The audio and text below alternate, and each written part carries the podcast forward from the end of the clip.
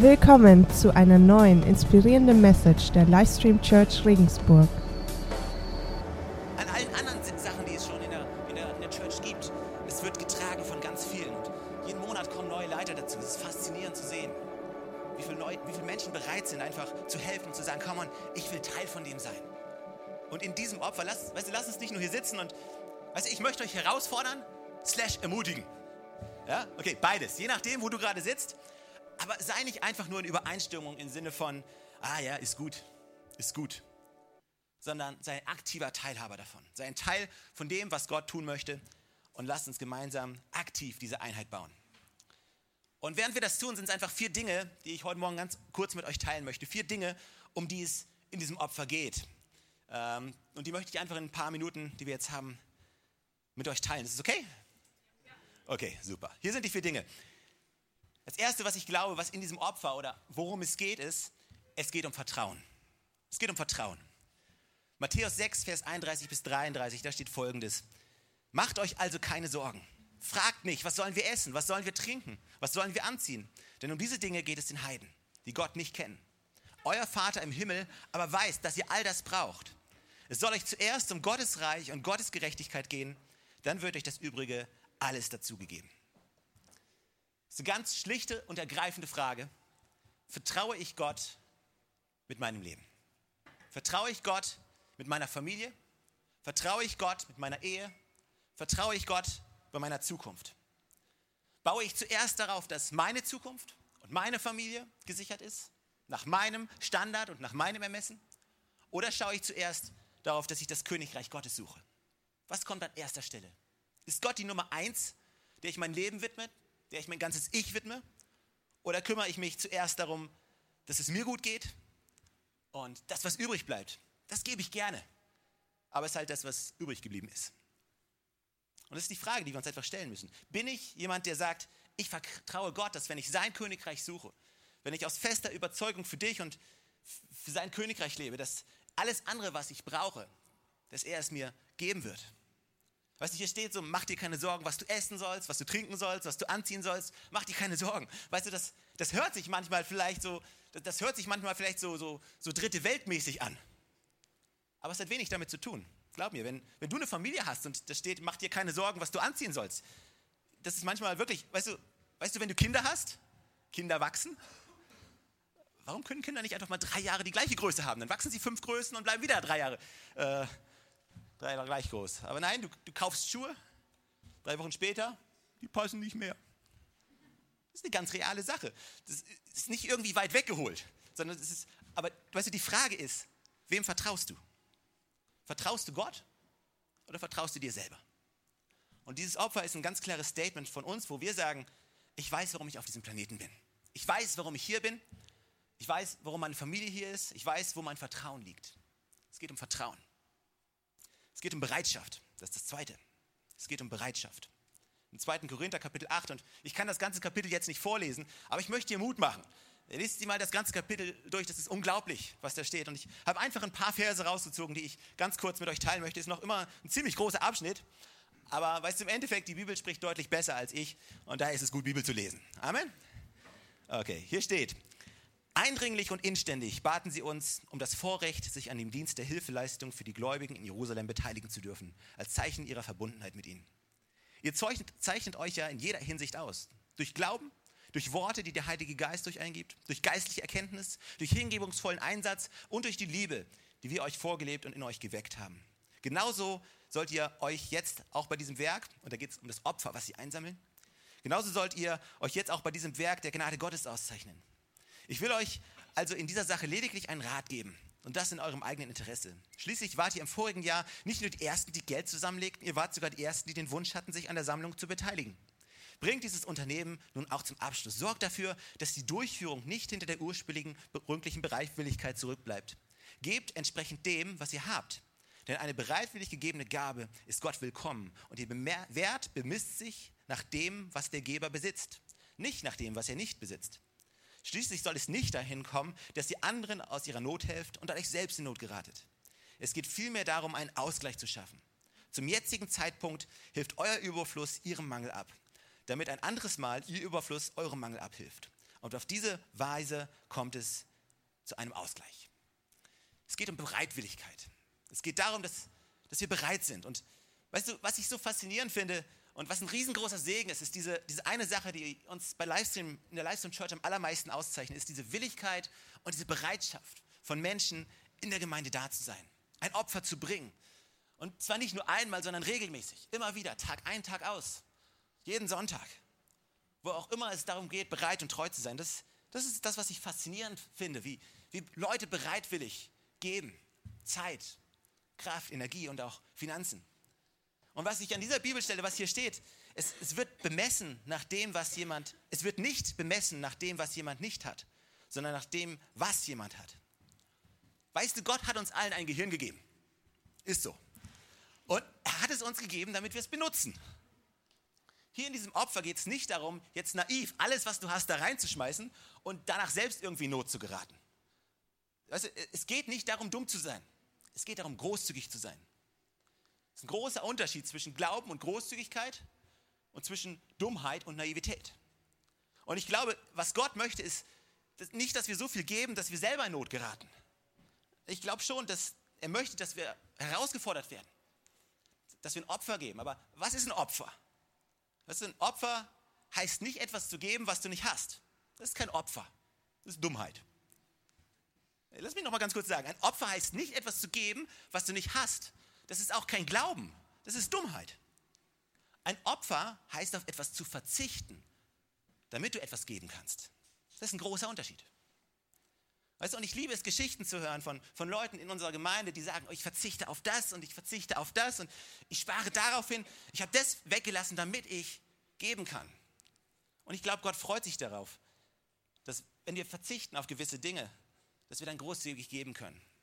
Ich glaube, das ist, das, das ist ein weises Opfer, wo Gott auch seinen Segen dazugeben wird und seinen Segen ausgießen wird über, über dein Leben, über deine Familie. Eine Bereitwilligkeit. Es geht, darum geht es in dem Opfer heute. Das dritte, es geht um Freiheit. Galater 5 im Vers 1, da steht, zur Freiheit hat Christus uns befreit. Bleibt daher standhaft und lasst euch nicht wieder unter das Joch der Sklaverei zwingen.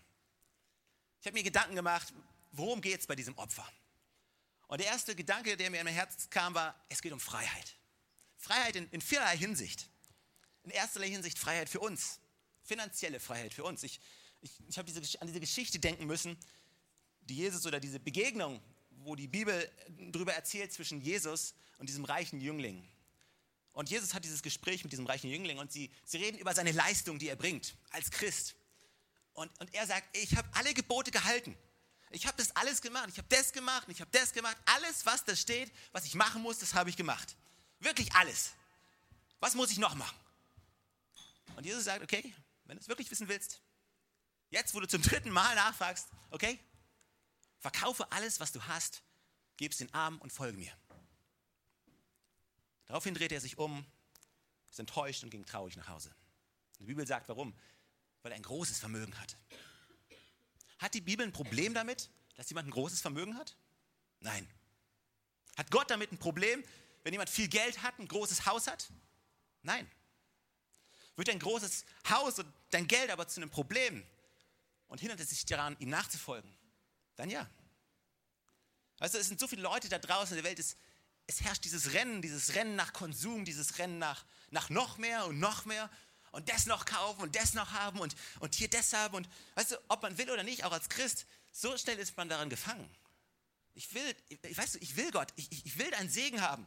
Und weißt du, wir glauben an Gottes Segen und ich, ich glaube auch, dass Gott uns materiell segnen will, aber es ist so eine hauchdünne Linie, auf der man läuft manchmal zwischen, ja, ich will gesegnet werden und zwischen, ja, ich will einfach nur mehr haben, weil es fühlt sich gut an. Noch mehr zu haben noch ein größeres Haus zu haben, ein größeres Auto zu haben, eine sichere Zukunft zu haben. Weißt du, wir haben eine sichere Zukunft. Sein Name ist Jesus Christus. Aber so schnell rennen wir einfach mit, mit der restlichen Welt um uns herum. Und, und was dieses Opfer hier für eine Möglichkeit uns gibt, ist zu sagen, nee, ich klinge mich da aus. Dieses Rennen, was da draußen herrscht, dieses Wettrennen nach noch mehr, nach noch größer, schöner, besser, schneller, sicherer. Ich klinge mich da aus. Ich bin frei davon. Also der Feind ist so witzig, äh, der Feind ist so witzig. Er versucht uns immer wieder herauszufordern. Er versucht uns immer wieder Angst einzujagen. Und, und immer dann, wenn du gerade was geben willst, schmeißt er dir irgendwas zwischen die Füße, wo du, wo du dir Sorgen anfängst, Sorgen zu machen und sagst, und sagt, guck mal, guck mal, du kannst nicht geben. Weil das ist passiert. Und du kannst nicht geben, weil das ist. Und das ist eine Riesenmöglichkeit, dieses Opfer einfach zu sagen, hey, ich bin frei. Weißt du, die Realität ist, je mehr Geld du hast und je, desto mehr Sorgen machst du dir um dein Geld. Also Leute denken immer, hey, wenn ich mehr Geld habe, hey, dann kann ich mich entspannen. Aber weißt du, was ich festgestellt habe? Je mehr Geld man hat, desto mehr Sorgen macht man sich darum, dass man es wieder verliert. So kraftvoll, frei zu sein von dem, von dieser Herrschaft und zu sagen, hey, ich weiß, wo meine Zukunft liegt. Ich weiß, wo meine Sicherheit liegt. Sie liegt in Jesus Christus und in Gott allein.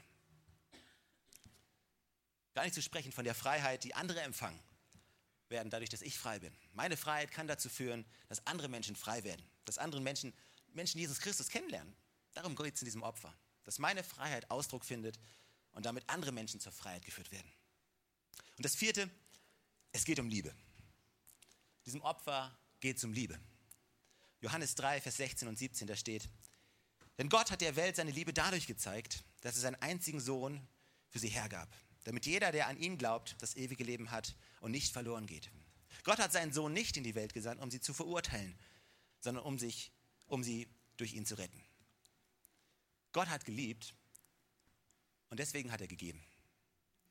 Du kannst nicht lieben, ohne zu geben. Du kannst nicht lieben, ohne zu geben. Wenn du wirklich jemanden liebst, dann gibst du gerne. Du kannst geben, ohne zu lieben. Du kannst geben aus anderen Motivationen heraus. Du kannst geben, um Anerkennung zu finden. Du kannst geben, um Sicherheit zu finden. Du kannst geben, um versuchen, dir Liebe zu erkaufen. Du kannst geben aus einer Routine heraus. Du kannst geben aus der Pflicht heraus. Du kannst geben aus dem Zwang heraus. Du kannst geben, ohne zu lieben. Und du kannst dir mal den 1. Korinther Kapitel 13 durchlesen. Da steht viel, ganz viel darüber.